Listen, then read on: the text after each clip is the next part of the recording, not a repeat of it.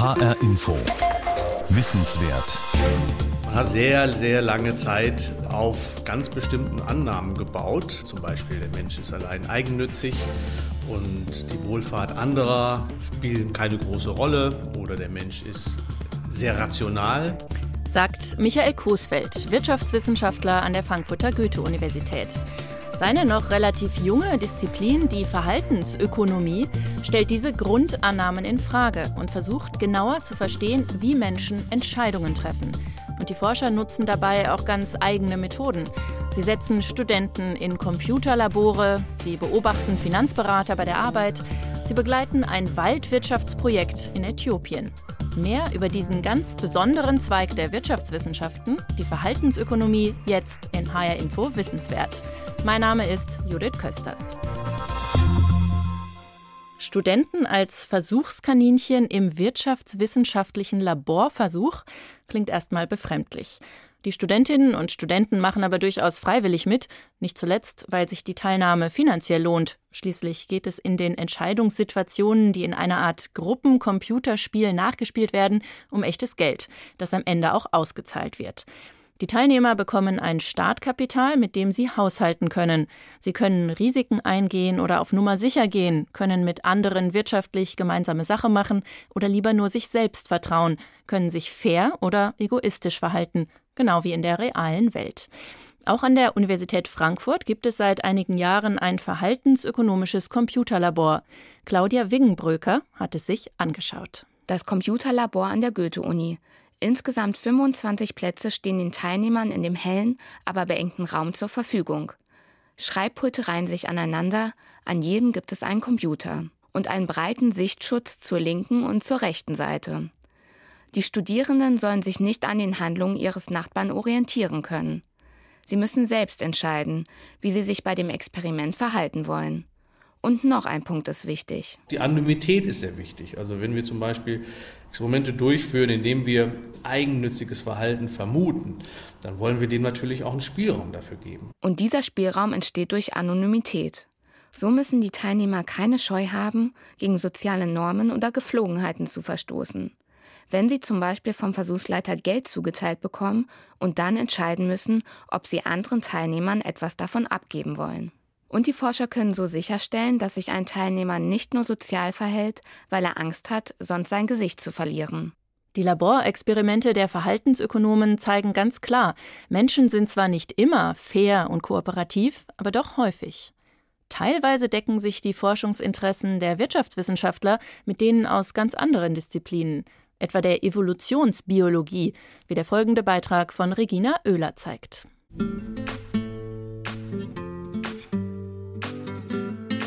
Das ist doch etwas, was höchstwahrscheinlich ist, dass eben am Anfang der Menschwerdung der aufrechte Gang stand. Und noch was anderes steht am Anfang der Menschheit oder der Menschwerdung und das ist der Verlust der großen Eckzähne. Menschenaffen zum Beispiel, von denen wir ja nicht abstammen, sondern mit denen wir einen gemeinsamen Vorfahren haben, so muss man das ausdrücken, haben große Eckzähne. Das hat zu tun mit Drohgebärden. Das hat eine Funktion im Sozialverhalten und diese großen Eckzähne werden zusammen mit der Entwicklung des aufrechten Gangs reduziert. It's not that only humans cooperate in the whole animal kingdom, but um, apes and other non-human primates are mostly competitive. Um, and then humans are the cooperative primate. Das heißt also, schon vor sechs Millionen Jahren passiert etwas, was offensichtlich darauf hindeutet, dass nun das Sozialverhalten sich auch ändert. Und inzwischen wird klar, es ist nicht die Aggression, die am Anfang der Menschwerdung steht und wodurch Menschwerdung auch unterstützt wird, sondern es ist Kooperation. And so uh, this made us think, wow, uh, this is something that's really different about humans. Menschen sind die kooperativen Primaten. Für führende Evolutionsbiologen wie Friedemann Schrenk vom Senckenberg Forschungsinstitut in Frankfurt und Michael Tomasello vom Max Planck Institut für evolutionäre Anthropologie in Leipzig ist klar, Seit es Menschen gibt, sind sie darauf ausgerichtet und darauf eingerichtet, zusammenzuarbeiten. Ohne Kooperationsfähigkeit kein Homo sapiens. Michael Tomasello geht sogar so weit zu sagen, dass wir Menschen es erst regelrecht wieder lernen müssen, miteinander zu konkurrieren. Das sei eine Aufgabe des Erwachsenwerdens. Kleine Kinder lieben es, Aufgaben gemeinsam zu lösen und haben keine Probleme, dann auch den Gewinn zu teilen. So it's not the external reward, it's that they prefer to do it together. And I think many of these things with young children, um, I think, fit with our intuitions. I mean, do I want to go to the museum alone or do I want to go with you? Well, it's just not that much fun to go to a museum by yourself. I'm sorry. Es ist nicht die materielle Belohnung. Sie machen es einfach gerne gemeinsam, sagt Tomasello. Und das entspreche ja auch unserer Intuition. Gehe ich lieber allein ins Museum oder ist es nicht sehr viel vergnüglicher in Begleitung? In den Wirtschaftswissenschaften dominierte dagegen im 20. Jahrhundert ein ganz anderes Menschenmodell, der Homo economicus. Der Mensch als eine Art Rechenmaschine, darauf programmiert, seine Entscheidungen so zu treffen, dass er den eigenen individuellen Nutzen maximieren kann. Und zwar den materiellen Nutzen. Das ist es, was ihn bewegt, was ihn antreibt, was die Grundlage seines Handelns bildet. Ist dieser selbstbezogene Homo economicus damit nicht von Anfang an ein Zerrbild? Also da glaube ich, muss man auch mal sagen, die Wirtschaftswissenschaften haben auch eine geschichtliche Entwicklung, natürlich wie alle Disziplinen durchgemacht. Sagt Bettina Rockenbach, die an der Universität zu Köln Ökonomie lehrt. Für sie ist das schlichte Bild eines Homo economicus erst einmal einer Erfolgsgeschichte geschuldet einer Weiterentwicklung ihres Fachs. Es kam zu Beginn des letzten oder Ende des vorletzten Jahrhunderts diese stärkere Formalisierung in die Wirtschaftswissenschaften, Mitte des letzten Jahrhunderts dann die starke Mathematisierung der Wirtschaftswissenschaften und da ist man einfach hingegangen und hat sehr vereinfachende Annahmen gemacht. Darüber, wie Menschen sich im Wirtschaftsleben verhalten. Das Verhalten eines Homo economicus folgt nur einer Regel. Er entscheidet sich so, dass er in jeder Situation seinen persönlichen materiellen Gewinn maximiert, ganz unabhängig davon, wie es den anderen Akteuren ergeht. Das war erstmal eine vereinfachende Modellierungsannahme für die doch komplexeren mathematischen Modelle und die zu diesem Zeitpunkt auch einfach geringen, wenn man sowas simulieren wollte, Rechnerkapazitäten. Viele dieser Modelle stammen aus der Spieltheorie, einem mathematischen Ansatz, der sich mit strategischen Spielen befasst in dem es darum geht, rechnerisch optimale Lösungen für ein Spiel zu finden, in dem die Spielregeln die Mitspielenden in Dilemmata zwingen. Beim reinen Rechnen haben es die Ökonomen aber nicht belassen. Sie haben Teile ihres Faches zu einer experimentellen Wissenschaft gemacht. Sie ließen sich von der Spieltheorie zu Experimenten anregen, wollen in experimentellen Spielen menschliches Entscheidungsverhalten erforschen und die Ergebnisse dann auf ganz unterschiedliche Bereiche im Wirtschaftsleben übertragen. Auf die Arbeitswelt, die Finanzmärkte, das Konsumverhalten. Bettina Rockenbach hat in Köln einen Lehrstuhl für Experimental and Behavioral Economics, für Verhaltensökonomie. Das ist was, was Ökonomen über die Spieltheorie machen und gelernt haben, dass sie Konflikte, Konfliktsituationen, aber auch Kooperationssituationen ganz auf das Wesentliche reduzieren und dann letztendlich in einem ökonomischen Spiel zusammenstellen, was viele, viele Aspekte ähm, außer Acht lässt, aber was hoffentlich die wesentlichen Aspekte beachtet. Und genau solche Experimente haben den Wirtschaftswissenschaftlern ziemlich schnell klargemacht, dass sie komplexer denken müssen und dass der Homo economicus eine andere Rolle spielt als vermutet. Heute herrscht Aufbruchsstimmung unter den Wirtschaftswissenschaftlerinnen und Wissenschaftlern. Im Team mit Psychologen, Neurowissenschaftlern und Ethnologen machen sie sich daran, ihre Modelle zu erweitern. Einige ihrer experimentellen Spiele werden wir Ihnen in dieser Sendung vorstellen und fragen, wie weit die Ergebnisse übertragbar sind auf unseren Alltag, welche Impulse sich daraus für unser Zusammenleben und unsere Gesellschaft ergeben. Und übrigens, auch Evolutionsbiologen lieben einfache Theorien. Das Ultimatumspiel. Es klingt dramatisch, geht aber ganz einfach. Zwei Spieler. Spieler A bekommt von der Versuchsleitung Geld, sagen wir 10 Euro. Spieler B bekommt nichts. Spieler A kann jetzt diese 10 Euro nach seinem Gutdünken aufteilen oder genauer aufzuteilen versuchen. Er macht Spieler B ein Angebot. Also zum Beispiel, ich gebe dir 4 Euro und behalte 6 für mich. Und Spieler B kann dieses Angebot annehmen oder ablehnen. Und das war's schon. Nimmt Spieler B das Angebot an, wird das Geld wie vorgeschlagen aufgeteilt. Lehnt er es ab, gehen beide Spieler leer aus. Ultimatumspiel heißt das Spiel, weil es eben genau ein Angebot gibt. Feilschen geht nicht. Ich schlage Ihnen vor, wie wir zum Beispiel 10 Euro aufteilen. Und zwar kann ich genau einen Vorschlag machen und nur einen. Ich kann Ihnen ein Ultimatum stellen und dann können Sie Ja oder Nein sagen zu diesem Ultimatum. Und wenn Sie Nein sagen, bekommen wir beide nichts und wenn Sie Ja sagen, bekommen wir beide, was ich vorgeschlagen habe. Erklärt Ernst Fehr. Er lehrt Ökonomie an der Universität Zürich und hat der experimentellen Wirtschaftswissenschaft viele entscheidende Impulse gegeben. Wenn ich jetzt glaube, Sie wären komplett egoistisch und ich wäre auch komplett egoistisch, dann könnte ich vorschlagen 9, 1 und ich wüsste, wenn das meine Annahme stimmt, dass Sie egoistisch sind, ja, dann ist ein Euro besser wie nichts, dann sagen Sie ja.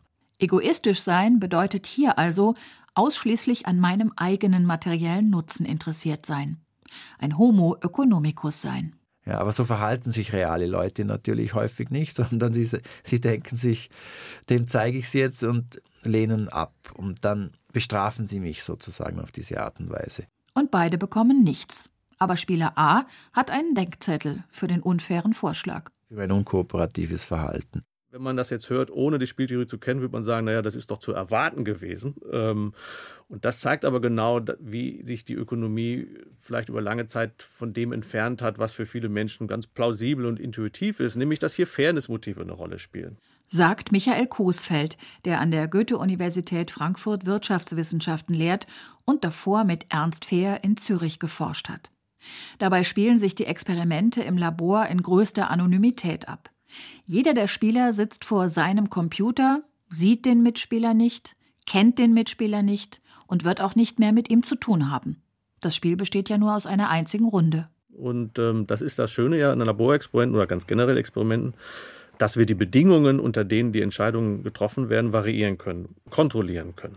Das typische Ergebnis solcher anonymen Spielrunden mit dem Ultimatumspiel Meistens werden die 10 Euro nahezu gerecht aufgeteilt. Jeder bekommt die Hälfte. Die meisten Menschen wollen, dass es fair zugeht. Zumindest die Versuchspersonen, meistens Studierende, bei so einem Spiel am Computer im Verhaltenslabor. Fairness spielt eine Schlüsselrolle in ökonomischen Entscheidungssituationen, sagt Ernst Fehr. Das ist eigentlich eine alte, verschüttete Idee, die sozusagen nicht in den Mainstream eingedrungen ist und das auch deswegen, weil es sich natürlich nicht leicht nachweisen lässt. Ja. Heute ist das völlig anders. Heute haben wir sehr viele experimentelle Befunde, die belegen, dass Fairness-Überlegungen eine große Rolle spielen. Dann bin ich irgendwann mit den äh, Evolutionsbiologen in Berührung gekommen und die haben das sehr spannend gefunden und, und da habe ich gemerkt, dass unsere Erkenntnisse eigentlich ja auch dort äh, sehr wohlwollend aufgenommen werden. Das war ja in der Ökonomie am Anfang nicht der Fall. Das war ja eine Auseinandersetzung, ein, ein, ein Kampf geradezu. Heute ist das ein bisschen anders. Ja. Heute ist klar, Fairness ist ein wichtiges Verhaltensmotiv. In vielen Studien haben Ernst Fehr und seine Forschergruppe dieses Thema variiert und dabei auch immer wieder gezeigt, wie leicht Fairness verloren gehen kann. Zum Beispiel, wenn sie nicht erwartet wird. Was ist eigentlich mit Individuen, die von sich aus bereit sind zu kooperieren, wenn die das Signal bekommen, dass man ihnen nicht traut? Diese Frage hat Michael Coesfeld mit einer Variante des Ultimatumspiels studiert. In seiner Zeit in Zürich, zusammen mit Armin Falk, der jetzt Professor in Bonn ist. Diesmal konnte ein Spieler den anderen zu einem Mindestangebot nötigen, also zum Beispiel mindestens einen Euro von seinen zehn Euro abzugeben. Das Ergebnis? Spieler, die so eine Aufforderung bekamen, gaben im Schnitt weniger als Spieler, die in ihrer Entscheidung frei waren.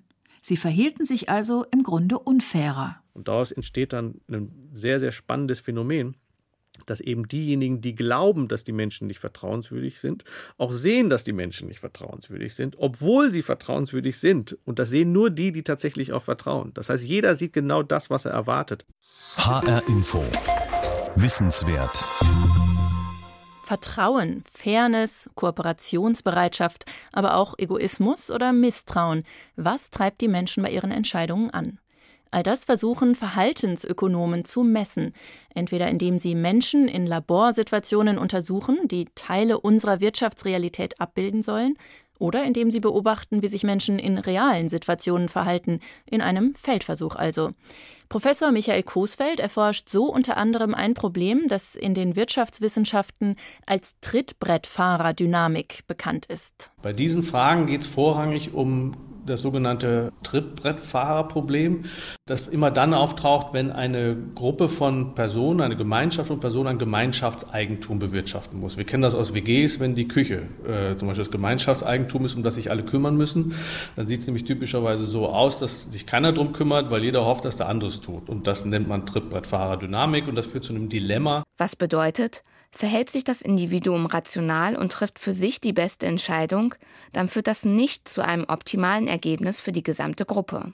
Diese Trittbrettfahrerproblematik untersuchte die Goethe-Uni in einem Experiment, dieses Mal allerdings im Feld. Die Forscher sind nach Äthiopien geflogen, denn dort hat der Lehrstuhl ebenfalls eine Forschungseinrichtung was für uns ein Kontext ist, um bestimmte Fragen, die wir bisher immer nur im Labor untersucht haben, im natürlichen Feldkontext zu untersuchen. In Äthiopien ist das Gemeinschaftsprojekt ein Forst. Der soll von mehreren Äthiopiern zusammen bewirtschaftet werden. Doch funktioniert das überhaupt?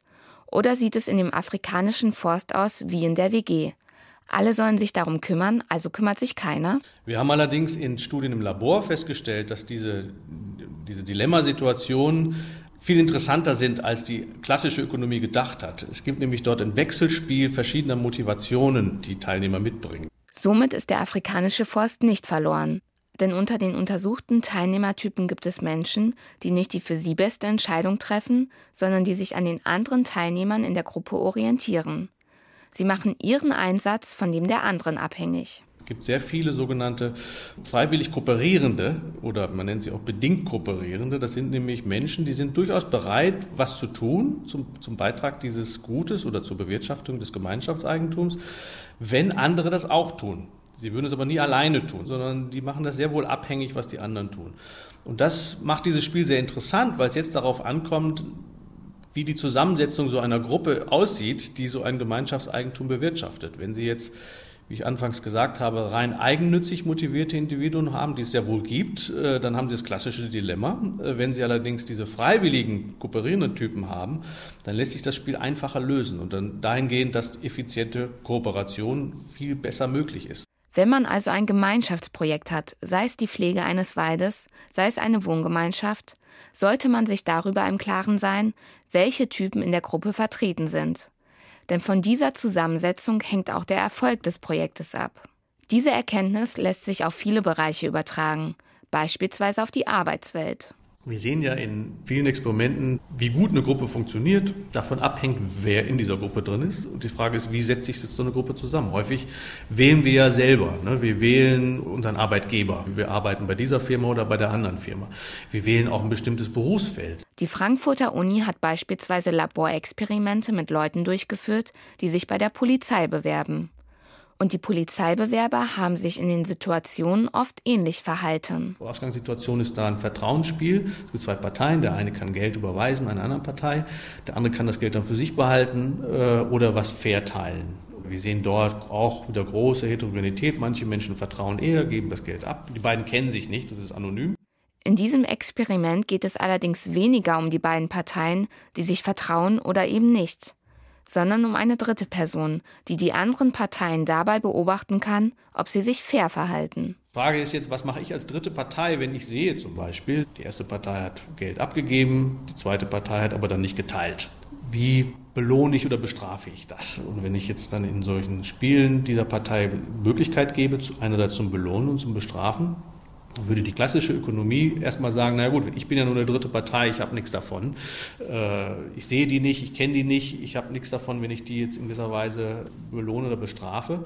Manche Menschen machen das aber trotzdem, weil sie ein Fairness-Motiv haben und sagen, das ist nicht okay. Der eine hat den anderen über den Tisch bezogen, das gehört sich nicht, den bestrafe ich jetzt. Oder umgekehrt auch dem Fall, wo der eine vertraut hat, der andere hat kooperiert und dann belohne ich beide, weil ich das Gefühl habe, hey, das habt ihr gut gemacht. Und wenn wir das, solche Situationen Polizeibewerbern geben, dann belohnen die mehr und bestrafen mehr. Sie sind also intrinsisch motiviert, die Kooperationsnormen zu stützen durch Bestrafung und Belohnung, was später ja auch ihre Aufgabe ist. Auch in anderen Berufsgruppen gibt es auffällige Besonderheiten, zum Beispiel einen Hang zur Overconfidence, also zur Selbstüberschätzung. Und da gab es zum Beispiel schöne Ergebnisse, die zeichnen, dass männliche Finanzberater oder Akteure stärker zu Overconfidence neigen als, als weibliche. Was auch dazu führt, dass männliche äh, Akteure mehr Verluste einfahren als, als Frauen, weil die Männer eben häufiger meinen, sie verstehen den Markt besser als die Frauen und dann deswegen agieren und häufig dann Fehlentscheidungen treffen, weil die Frauen da ruhigere Hand äh, zeigen. Und das sind zum Beispiel Ergebnisse, die die klare Implikation haben, die ich selbst zum Beispiel nutze, dass ich sage, wenn ich die Möglichkeit habe, würde ich immer eine weibliche Finanzberaterin wählen. Finanzberaterinnen beraten im Schnitt besser. Manche Forschungsergebnisse der Verhaltensökonomen sind durchaus handfest und praktisch anwendbar, wie Claudia Wiggenbröker erfahren hat. Auf die Frage, wie treffen wir wirtschaftliche Entscheidungen, gibt es aber natürlich nicht die eine Antwort, so viel ist klar. Mal sind wir bereit zur Kooperation, zum Entgegenkommen, wollen, dass es gerecht und fair zugeht, mal haben wir nur den eigenen Nutzen im Blick. Aber wovon hängt das ab? Sind bestimmte Verhaltensweisen von Geburt an in uns Menschen angelegt oder lernen wir das im Laufe unseres Lebens? Sind Kinder im Umgang miteinander kooperativer als Erwachsene oder egoistischer? Um das herauszufinden, arbeiten einige Verhaltensökonomen gezielt mit Kindern, wie die Professorin Hanna Schildbeck-Hörisch von der Heinrich-Heine-Universität in Düsseldorf. Von ihr wollte ich wissen, wie sieht diese Forschung ganz praktisch aus? Erwachsene Teilnehmer spielen ja im Computerlabor um Geld. Spielen die Kinder dann um Gummibärchen? Ja, tatsächlich geht man, um das Entscheidungsverhalten von Kindern zu untersuchen, weg von der Währung Geld und hin zu Währungen, die Kinder vertrauter sind. Also zum Beispiel Gummibärchen oder Spielzeug. Allerdings ist natürlich eine Gemeinsamkeit all dieser Währungen, das gilt, mehr ist besser. Wir fragen die Kinder also zum Beispiel, wie sie zehn Gummibärchen zwischen sich und einem anderen unbekannten Kind aufteilen möchten. Unsere Mitarbeiter setzen sich dann zum Beispiel mit den Kindern gemeinsam an einen Tisch, erklären ihnen die Entscheidungssituation und beobachten dann, wie die Kinder sich tatsächlich verhalten. Gibt man Kindern im Experiment Süßigkeiten, sind auf Nachfrage übrigens die allermeisten Kinder bereit, einem anderen Kind zumindest einen Teil davon abzugeben. Mädchen teilen tendenziell mehr als Jungs, ältere mehr als sehr junge Kinder. Aber auch der soziale Hintergrund spielt eine große Rolle, wie die Verhaltensökonomin Hanna Schildbeck-Hörisch und ihre Kollegen festgestellt haben. Kinder, die aus prekären Verhältnissen kommen, verhalten sich im Durchschnitt weniger kooperativ. Aber diese Einstellungen sind, zumindest bei Kindern, auch noch formbar, zum Beispiel durch ehrenamtliche Mentoren. Ein ganz zentrales Ergebnis ist, dass Kinder, die an dem Mentorenprogramm teilnehmen, deutlich kooperativer und prosozialer werden als Kinder, die keinen Mentor hatten. Also sie sind eher bereit zu teilen, anderen zu helfen, Rücksicht zu nehmen. Und das messen wir eben, indem wir das Verhalten, tatsächliche Verhalten der Kinder in kontrollierten Entscheidungssituationen beobachten. Also wir fragen zum Beispiel ein Kind, hier hast du zehn Gummibärchen. Wie möchtest du die für dich selber und ein weiteres dir unbekanntes Kind aufteilen? Ergebnis: Die im Mentorenprogramm geförderten Kinder geben mehr Gummibärchen ab. Die Grundlagen dafür, wie wir als erwachsene Menschen wirtschaftliche Entscheidungen treffen, werden also offenbar schon in der Kindheit gelegt. Ich habe Hanna Schildberg-Hörisch zum Schluss noch gefragt, sagt Ihre Forschung etwas aus zu der Frage, sind wir Menschen von Natur aus eher kooperativ oder eher egoistisch? Eine ganz zentrale Erkenntnis ist, dass wir Menschen eben nicht prosozial oder egoistisch geboren werden und dann zwangsläufig unser ganzes Leben lang so bleiben sondern wir werden alle durch Vorbilder in unserer sozialen Umgebung geprägt und übernehmen dann eben teilweise das Verhalten dieser Vorbilder. Und das können dann natürlich Eltern sein, Lehrer, Nachbarn oder auch Mentoren. Die Erkenntnisse der Verhaltensökonomie, einer noch jungen Disziplin innerhalb der Wirtschaftswissenschaften. Das war HR Info Wissenswert. Sie können diese und viele weitere wissenswerte Themen wie immer im Internet nachhören, als Podcast auf hrinforadio.de. Ich bin Judith Kösters.